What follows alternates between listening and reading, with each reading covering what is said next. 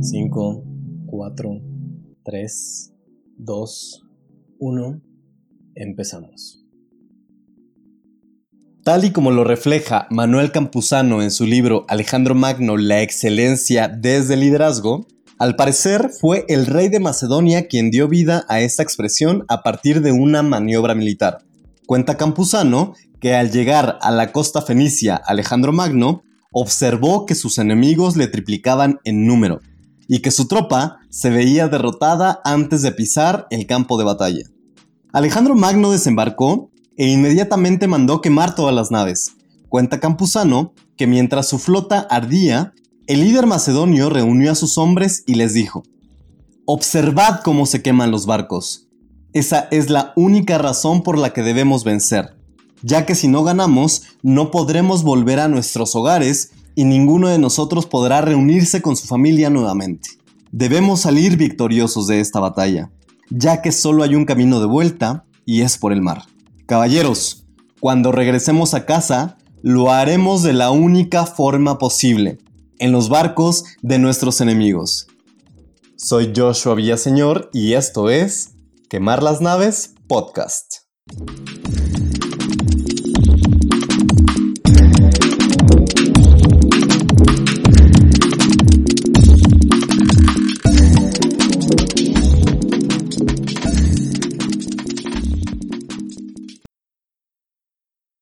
Llevo ya bastantes años con la inquietud de lanzar una plataforma de comunicación con la que pueda llegar a distintas personas con las que uno no tiene acceso físico. Y es que en el camino que llevo recorrido en el mundo del emprendimiento, en el mundo de la creación de proyectos, en el mundo de el perseguir tus sueños, me he topado de frente y directamente con distintos líderes, empresarios, emprendedores, personas que para mí en lo personal tienen mucho que contar y mucho que decir y que además se han vuelto mis mentores en muchas de las ocasiones. Tal vez no mentores de esos que se quedan contigo durante toda la vida, que te van orientando hacia un mejor camino para desarrollarte a nivel personal o desarrollar tus proyectos. Algunos de ellos han sido mentores de paso, que con sus palabras, con lo que me han contado, me ayuda para yo entender hacia dónde dirigirme, me dan claridad en, pensamiento, me dan nuevas ideas, me dan nuevas posibilidades.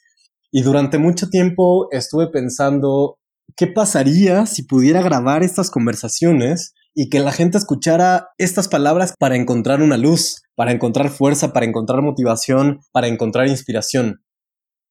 La primera vez que emprendí fue a los 17 años, un emprendimiento tradicional un emprendimiento en el que me aventuré con mi madre como socia. En ese tiempo no sabía que estábamos haciendo una sociedad, por supuesto, simplemente fue una alternativa para poder sostener nuestras vidas económicamente. En México y en Latinoamérica hay muchas personas que tienen que emprender por necesidad y este fue uno de nuestros motivos por el cual decidimos iniciar un negocio. Y es aquí donde me encontré con muchas barreras, barreras externas e internas que también se le pueden llamar obstáculos reales o imaginarios.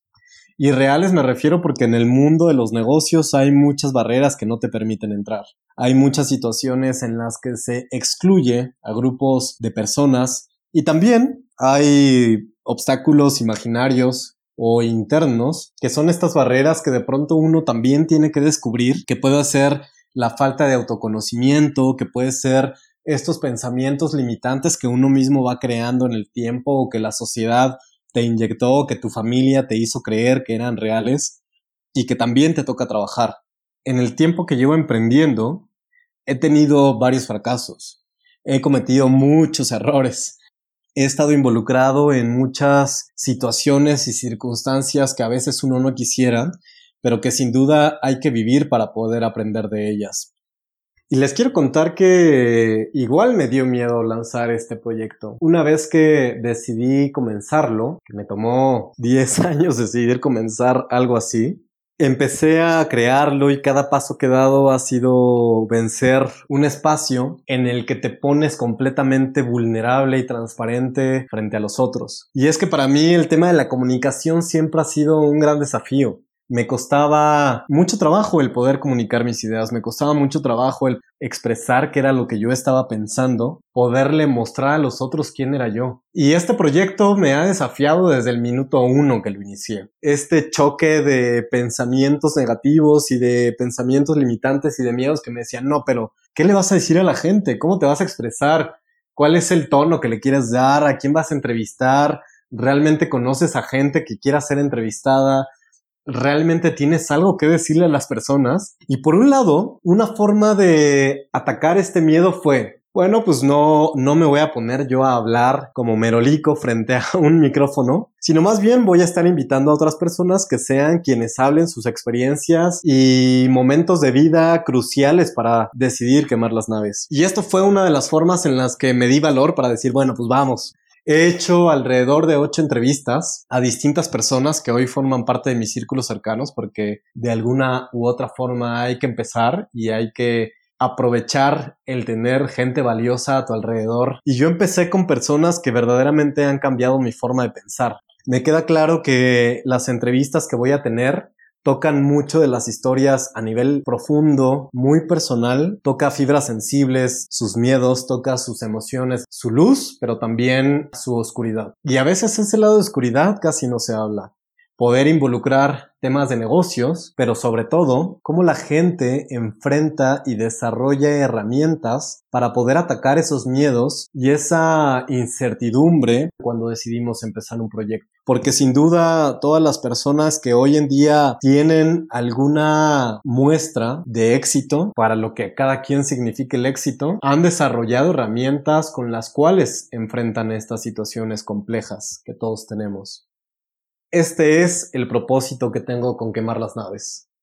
Que la gente que decida escuchar el podcast termine su día o empiece su día con esta adrenalina que de pronto escuchar historias de éxito, historias de fracaso, historias de, barreras, historias de oportunidades, de momentos críticos en la vida de otros, les sirva para ese impulso esa chispita que todos necesitamos en nuestra vida diaria para continuar. Y espero lograr mi objetivo y si no, también aprenderé y me divertiré un chingo.